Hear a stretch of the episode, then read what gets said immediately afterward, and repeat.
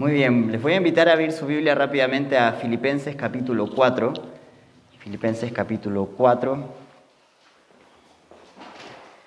Y Pablo ha, cerrado en, parte el, el, hablar acerca de, de la paz y cómo tenemos la paz que necesitamos. Entonces hemos dicho de no, no estar afanados, estar llevando a Dios todas nuestras peticiones, todo lo que nos está entonces ahí de pronto queriendo afanar lo llevamos a Dios en una actitud de adoración, con un corazón honesto, pero también con gratitud.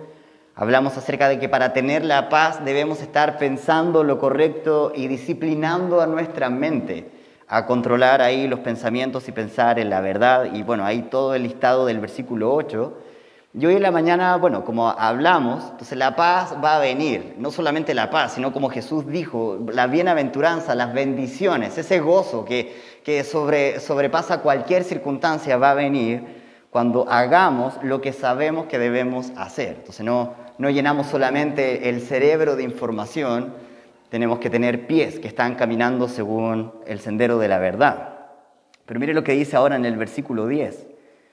Prácticamente va a ser leer algo que está viviendo el apóstol Pablo y nos va a enseñar a nosotros el día de hoy a tener contentamiento.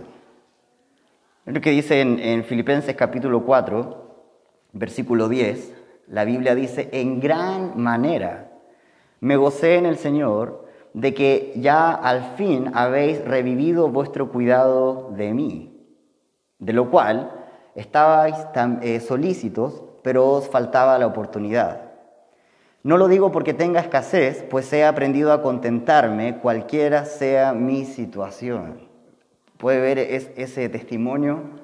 no, no importa qué está pasando a mi alrededor, he aprendido a contentarme, a estar contento. Mire lo que dice el versículo 12, sé vivir humildemente y sé tener abundancia. En todo y por todo estoy enseñado así para estar saciado como para tener hambre, así para tener abundancia como para padecer necesidad. Y yo estoy seguro que este versículo que sigue lo han escuchado en alguna parte, yo creo que de todos los, que, cristianos que algún día se aventuran a tatuarse, entonces ya no, no vamos a hablar si es pecado o no, pero ya sabemos que hay algunos que les gusta tatuarse versículo. Yo creo que es el versículo más tatuado y publicado en redes sociales y de pronto está ahí en, el auto. Entonces, versículo 13, todo lo puedo en Cristo que me fortalece. Seguro lo ha escuchado, pero de pronto un, versículo muy usado fuera de su contexto. Siempre recuerdo un reportaje de un grupo ahí en Santiago, de un, de un sector medio difícil de la capital, y tenían como una banda de, de, asaltantes. Entonces ellos llegaban de pronto a algún banco a asaltar o, ubicaban la ruta de algún camión transportista de valores y le asaltaban, pero ellos decían que eran evangélicos, ¿ya? Y tenían incluso un pastor que les aconsejaba. Y el pastor súper claro con lo que ellos hacían, entonces, incluso se, se, filtraron, porque obviamente tuvieron que intervenir teléfonos para poder capturar a toda la banda. Entonces ahí salía el pastor orando por ellos cada vez que tenían que hacer un atraco. ¿Ya? Entonces, ya cualquiera, si me escuchan en el podcast o cualquiera que esté pensando iniciar una banda de, de asaltantes, ya yo no me presto para eso, ya no voy a orar por, por, por tu atraco. ¿ya? Entonces ahí el pastor oraba por ellos y ellos adivinen cuál versículo tenían de lema cada vez que hacían un atraco. Todo lo puedo en Cristo que me fortalece. Y la verdad, el pasaje no tiene nada que ver con, lo que muchas veces personas están hablando acerca del pasaje. De pronto incluso estaríamos luchando con, con alguna situación, pero que no tiene que ver con el contexto, pero siempre la respuesta es, bueno, todo lo puedo en Cristo que me fortalece. Y está bien, puedes aplicar el, pasaje si te, te, da ánimo, si el Espíritu Santo de pronto te lo recuerda, bien. Pero mira el contexto donde está el pasaje. No está hablando tanto de un pecado de, no es que, bueno, está en un contexto de pecado de inmoralidad sexual, no. No está en, en un contexto de idolatría, no está en un contexto de aventurarse a algo nuevo, no, no tiene que ver con contentamiento. Y cuando estamos más frágiles, de nuestra vida espiritual es simplemente porque no estamos siendo agradecidos. Es porque no estamos contentos. En pocas palabras, de pronto tenemos la mala costumbre de contar las bendiciones de otros o, de, de tener enumerado todo lo que nos encantaría tener, pero otros tienen, pero no estamos teniendo la práctica de contar las bendiciones que Dios ya nos ha dado. Estuvimos el domingo pasado, creo, si no me equivoco, leyendo el Salmo 103 y te animo a leerlo en tu casa, el Salmo 103, varias veces. Porque lo que está haciendo el salmista es decirle a su propia alma, bendice alma mía a Jehová y no olvides ninguno de sus beneficios. Porque, ¿Por qué el salmista tuvo que hacer, eso? ¿Por qué Dios permitió que ese pasaje de la Biblia estuviera ahí eh, para nosotros el día de hoy?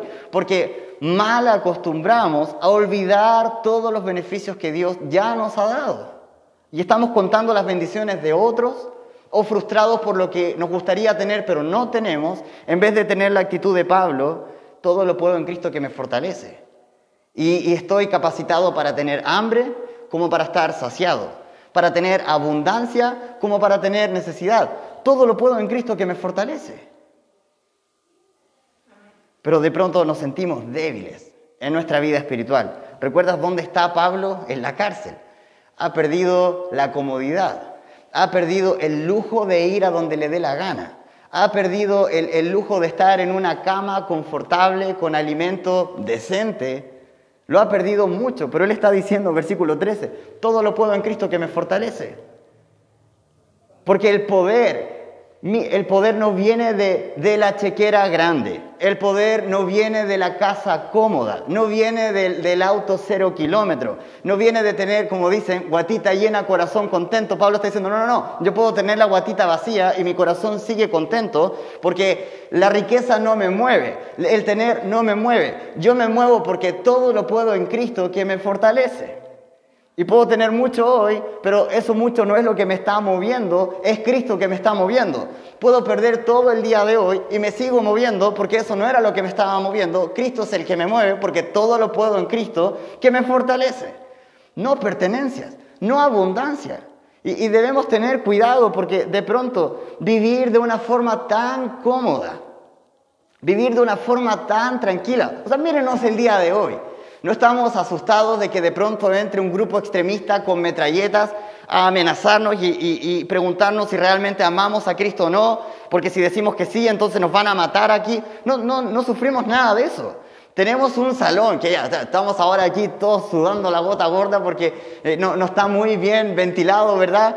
Pero conozco casos de personas en China que tienen que estar en un sótano con una pura velita, porque si de pronto les pillaran, entonces los van a llevar a la cárcel. Conozco misioneros que han sido votados después de estar años ahí en el país porque están eh, compartiendo el Evangelio, pero de pronto nosotros estamos tan cómodos que al final estamos haciendo lo que hacemos porque tenemos la comodidad con nosotros, porque tenemos los recursos con nosotros. Y de pronto si todo eso se pierde, entonces quizás recién consideraríamos venir a fortalecernos en Cristo, a fortalecernos en su palabra, en su verdad, o quizás hasta renegaríamos de Dios. Ya Dios me votó, Dios me dejó.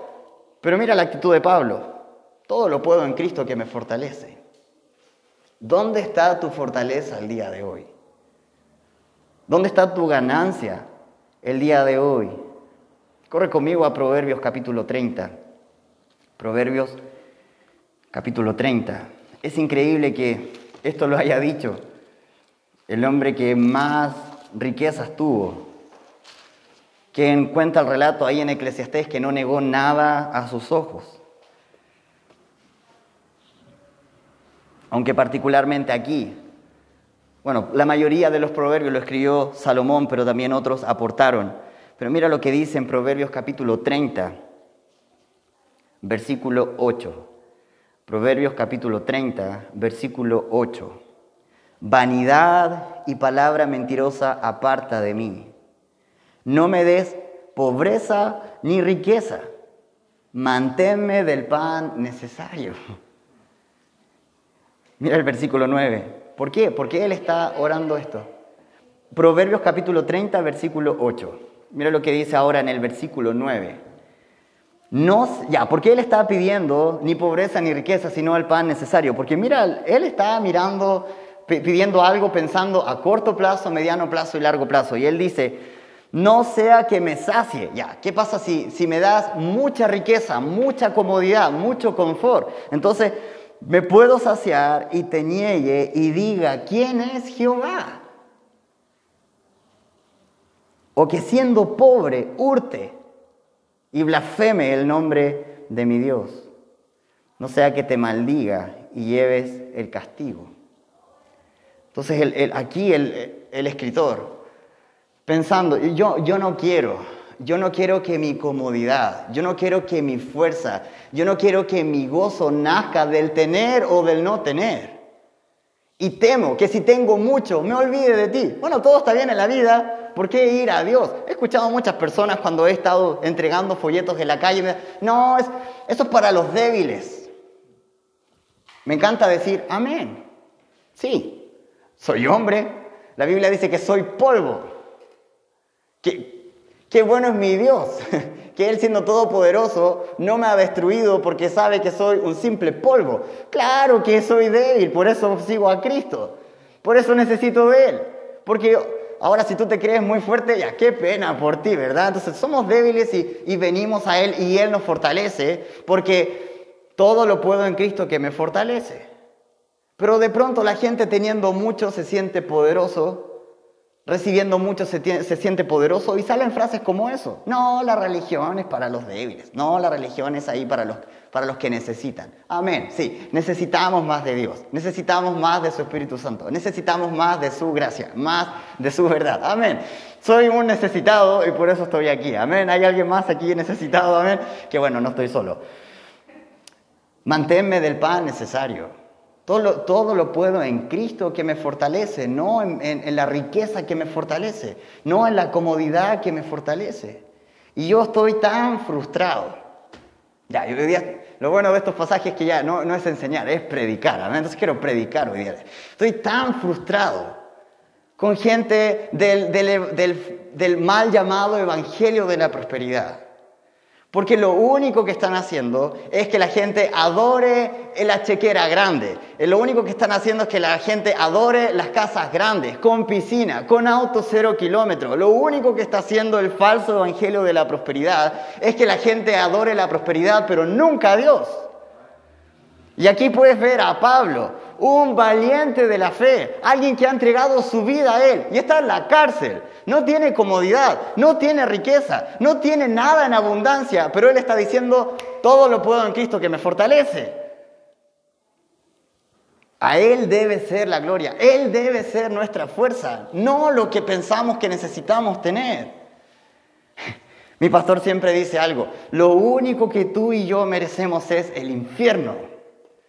Cualquier cosa fuera de eso es una enorme bendición de Dios. Qué frustrante es que muchas veces estamos diciendo, Dios, yo necesito esto, Dios, necesito esto otro, merezco esto, Señor, merezco esto otro. No, tú y yo merecemos el infierno. Y por la bondad de Dios, como dice Lamentaciones capítulo 3, versículo 3, por la misericordia de Dios no hemos sido destruidos, porque su misericordia se renueva cada mañana.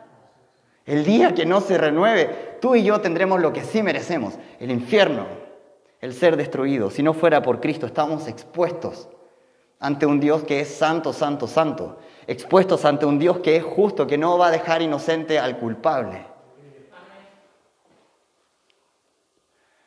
No debe estar nuestra fortaleza en el tener, no debe estar nuestra riqueza, nuestra fortaleza en la riqueza. De hecho, la Biblia habla de que todos los que están buscando este tipo de fortaleza simplemente son necios. Mira conmigo, primera de Timoteo capítulo 6. Primera de Timoteo capítulo 6.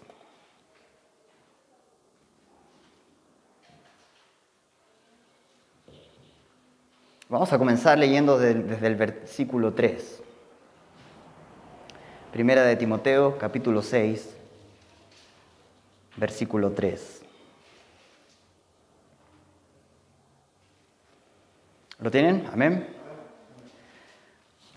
Primera Timoteo capítulo 6, era lo que dice desde el versículo 3. Si alguno enseña otra cosa y no se conforma a las sanas palabras de nuestro Señor Jesucristo y a la doctrina que es conforme a la piedad. Alguien definió una vez piedad, que es en, algo, una forma bien práctica de entenderlo. Piedad es considerar a Dios en cada área y cada momento de tu vida. Que Dios sea tu primer pensamiento en la mañana y tu último sentimiento en la noche. Eso es piedad. Pero Él está diciendo aquí, el que no, el que no está siguiendo la doctrina según la piedad, versículo 4, está envanecido, nada sabe y delira acerca de cuestiones y contiendas de palabras, de las cuales nacen envidias, pleitos, blasfemias, malas sospechas, disputas necias de hombres corruptos de entendimiento y privados de la verdad, que toman la piedad como fuente de ganancia, apártate de los tales. Hermanos de la Iglesia Bautista Libertad, yo les ruego el día de hoy con un corazón ardiendo, que cualquier día que alguien se pare aquí al frente, y eso me incluye, y esté usando el mensaje del Evangelio simplemente por querer ganar ganancias deshonestas, espero que sea fiel al Señor, fiel a, a su palabra, y te pongas de pie y calles a la persona que no esté enseñando la sana doctrina desde este púlpito. Debemos apartarnos de tales personas. Primero lo que dice el versículo 6, pero gran ganancia ya, esos están diciendo esto y lo otro por ganancias deshonestas, ganancias terrenales. Pero mira lo que dice aquí el pasaje, pero gran ganancia es la piedad acompañada de qué cosa? De contentamiento. Un corazón contento, un corazón agradecido, un corazón que sabe que ha tenido más de lo que merece. Versículo 7, porque nada hemos traído a este mundo y sin duda nada podemos sacar. Es tan lógico que deberíamos tener contentamiento, porque recuerdas cómo llegaste aquí al mundo, ni te acuerdas, porque ni memoria traías. Venimos con nada. ¿Y sabes qué vamos a llevar a la tumba? Nada. Todo lo que hemos recibido ha sido bondad de Dios todo lo que hemos recibido desde el momento que nacimos, el primer aliento, es bondad de Dios. Me encanta cómo Jeremías dice, mi embrión vieron tus ojos. Y en tu libro estaban escritas todas aquellas cosas que luego fueron formadas para mí. Ni siquiera nuestros planes son tan nuestros planes. Dios ha pensado desde mucho antes en nosotros de lo que nosotros hubiésemos pensado en Él. ¿Cómo no tener contentamiento? Versículo 8. Así que, teniendo sustento y abrigo, estemos contentos con eso. ¿Sabes qué lo está diciendo él mismo, que está en Filipenses hablando? Diciendo, todo lo puedo en Cristo que me fortalece. Él nunca me ha dejado sin sustento. Él nunca me ha dejado sin abrigo. Puedes darte cuenta de las dos cosas que Dios nunca ha dejado aquí al apóstol Pablo, sustento y abrigo la comida que necesitas y no matarte de frío ahí en, la noche. Por lo tanto, si el día de mañana viniera una gran persecución y tuviéramos que vivir en cuevas, debajo de un puente, porque no vamos a negar el nombre de Cristo, sigue diciendo, todo lo puedo en Cristo que me fortalece. Y te ruego, te ruego el día de hoy que afirmes tu corazón y agradezcas porque nunca nos ha faltado el sustento y el abrigo.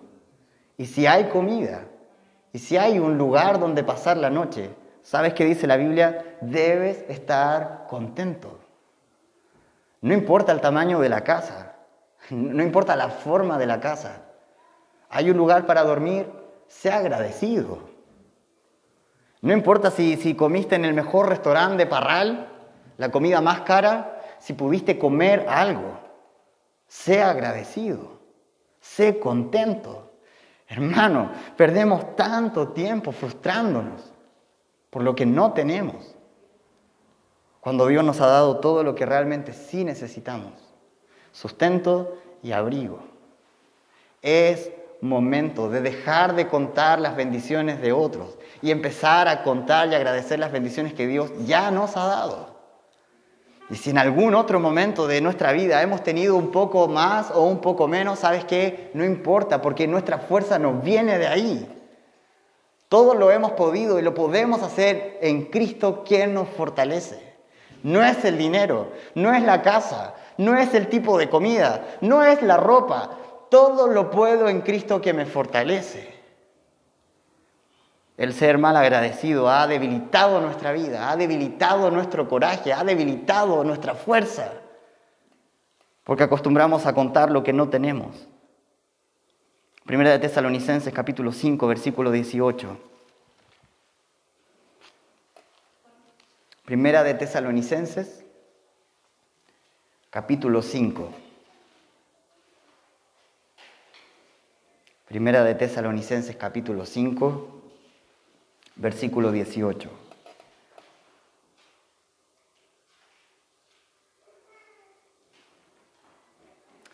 La Biblia dice, Dad gracias en todo, porque esta es la buena voluntad de Dios para con vosotros en Cristo Jesús. Un corazón contento y siempre dando gracia en todo. Justo hoy estábamos recordando con Arlet, mi esposa. Bueno, nuevamente se disculpa, en la mañana teníamos el plan de que ella estuviera, pero mi hijo no se mejoró, así que no, no pudo estar hoy en la tarde. Lo interesante de todo esto es que el año pasado, en esta misma fecha, él está de cumpleaños el, el, día 13, ¿ya? Entonces, para que hagan llegar sus regalos, ¿amén? No, broma, eso es, es una broma, ¿ya? Para amenizar un poco. Estoy como muy apasionado ya, entonces no quiero que piensen que los estoy retando, porque es un reto para mí también, hermano. De verdad, estamos tan débiles de pronto, porque no tenemos contentamiento. Y, quiero que nos animemos el día de hoy a agradecer lo que debemos agradecer. El año pasado, en esta fecha, estábamos planificando el cumpleaños de mi hijo. Pasaba de 3 a 4. Ya habíamos enviado todas las invitaciones de, cumpleaños a todos sus amiguitos. Teníamos el, tema también, creo que iba a ser de los Paw Patrol, no recuerdo muy bien, pero teníamos todo calculado y el día, estamos hoy a 12, ¿verdad? Sí, 12, 11, el día 11. Tuvimos que ir al hospital de urgencia porque le dio apendicitis. Y pensamos que era apendicitis. Luego cuando lo operaron, la, doctora nos dice, bueno, llegaron muy tarde, esto no era apendicitis, esto fue peritonitis y deben agradecer a Dios o a quien ustedes le den gracias, pero tenía materia, tanta materia que equivalía a seis horas de que esto estaba reventado. Pudimos limpiar muchísimo, pero había tanto que la verdad cerramos y si vuelve a tener fiebre o algo, vamos a tener que abrir todas las veces que sea necesario porque había tanta materia. Y esto puede, si, hay, si nos, quedó un poquito, entonces puede haber, volver a, brotar algo más. Y le preguntamos, ¿cuánto cree usted que él debe estar aquí hospitalizado? Mínimo una semana. Vimos ahí el calendario, uff, ya la fecha del cumpleaños en el hospital. Fue una semana tan loca donde yo me quedaba toda la noche con él en el hospital, a las nueve llegaba Arlet, yo me iba a la casa a dormir para luego volver a las ocho y relevarla a ella, ella era a la casa a dormir así por siete días. Debo, debo reconocerte, me costó dar la gloria a Dios en toda esa semana. Fue tan difícil ver que de pronto gente que, con la que contábamos ni llamó, ni preguntó. Y recuerdo que alguien me recomendó una canción,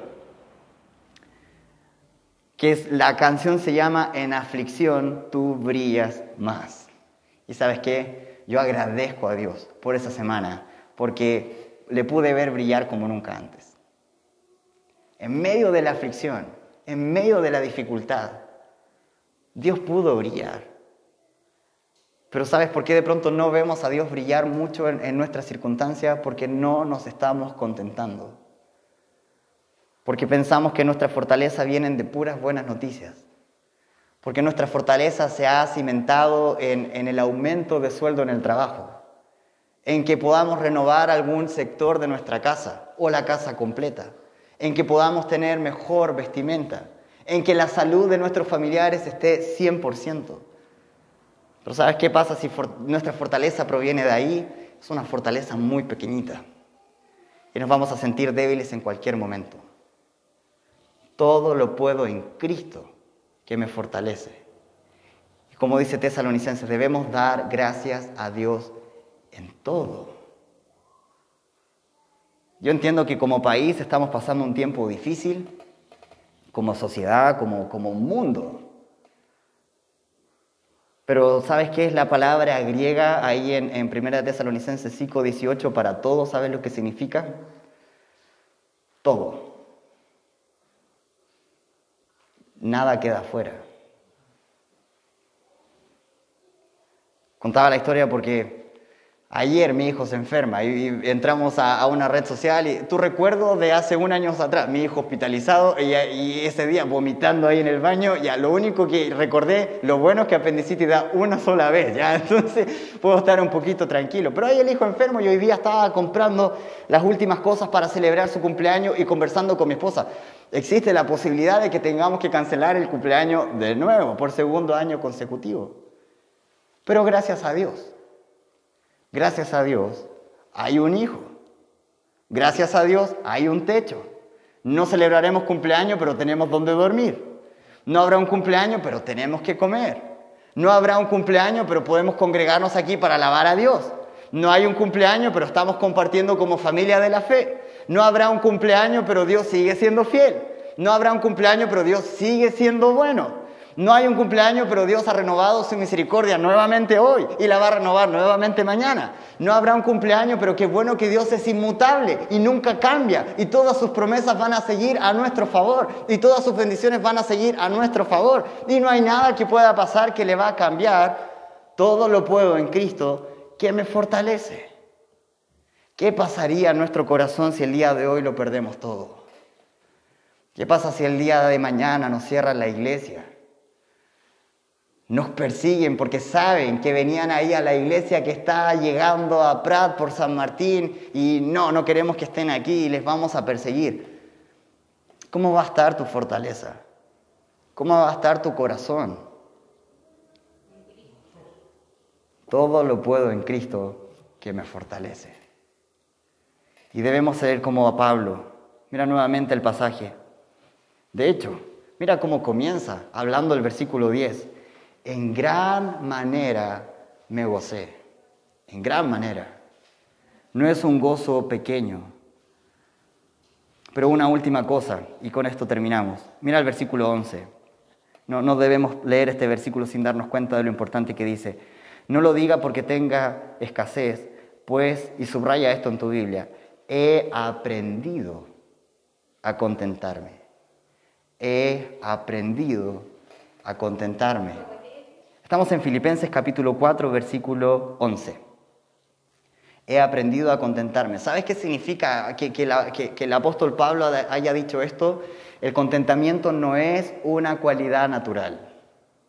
No es algo que va a nacer de nosotros. No es algo que solito va a desarrollarse. Debemos disciplinarnos en el contentamiento. He aprendido a contentarme.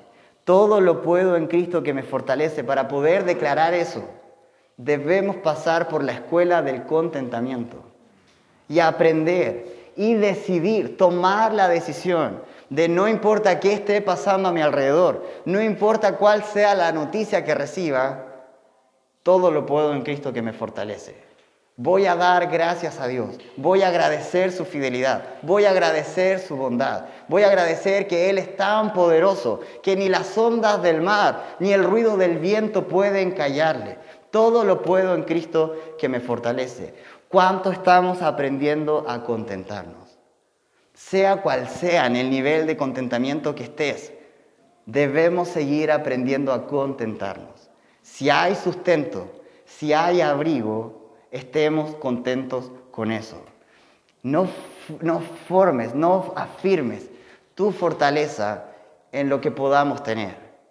Tenemos algo que es más grande que cualquier circunstancia. Tenemos a nuestro favor algo que es más grande que cualquier problema que pueda venir en el mundo. Es Cristo. Y en Él, si nos afirmamos en Él, no seremos conmovidos. Todo lo puedo en Cristo que me fortalece. Que tu fortaleza esté en Él, en su verdad, en sus promesas, en sus bendiciones, en su persona, en su obra que ha hecho por ti en la cruz del Calvario. Una simple noticia no puede disminuir todo lo que Él significa para nosotros. Todo lo puedo en Cristo que me fortalece. Debemos aprender a tener un corazón contento, un corazón agradecido, no en el tener, no en las posesiones, todo lo podemos en Cristo que nos fortalece. Y si estás un poco débil para comenzar la semana, quiero animarte a que Cristo sea tu fortaleza, a que en Cristo encuentres consuelo, a que en Cristo encuentres fortaleza para emprender lo que sea que venga esta semana. Que recuerdes que en Cristo está el poder, en Cristo está la victoria. Con Él no somos víctimas, con Él somos más que vencedores. Y cuando el temor venga y te quiera mentir, que eres una víctima, que eres un débil, que eres un perdedor, entonces tú simplemente dile a la mentira, sí, soy débil, pero Cristo me fortalece. Sí, soy y puedo estar aquí derrotado, pero ya tengo la victoria en Cristo Jesús. Nadie me puede acusar, nadie me puede condenar. Todo lo puedo en Cristo que me fortalece. No fijemos nuestra fortaleza nada más que no sea Cristo Jesús. Debemos aprender a contentarnos. Vamos a tomar un tiempo para orar. Dios, te agradezco por ser quien eres. Te agradezco por ser nuestra fortaleza. Te agradezco porque estás de nuestro lado. Y si estamos contigo, entonces ya somos la mayoría. Si estamos contigo, ya tenemos la victoria ganada para nosotros. Te agradezco, Señor, porque todo lo podemos en Cristo que nos fortalece. Y ayúdanos a recordar esto cuando las malas noticias lleguen. Ayúdanos a recordar esto cuando perdamos todo lo que podamos tener. Y que recordemos y aprendamos a contentarnos. Y que entendamos que nuestra fortaleza no está en el dinero, no está en nuestra casa, ni siquiera está en nuestros seres queridos todo lo podemos en Cristo que nos fortalece. Y danos gracia para el día de mañana. Si en caso tuviéramos que perderlo todo, podamos ponernos de pie y decir, todo lo puedo en Cristo que me fortalece. Haz una obra en nuestras vidas y te daré la honra y la gloria en el nombre de Jesús.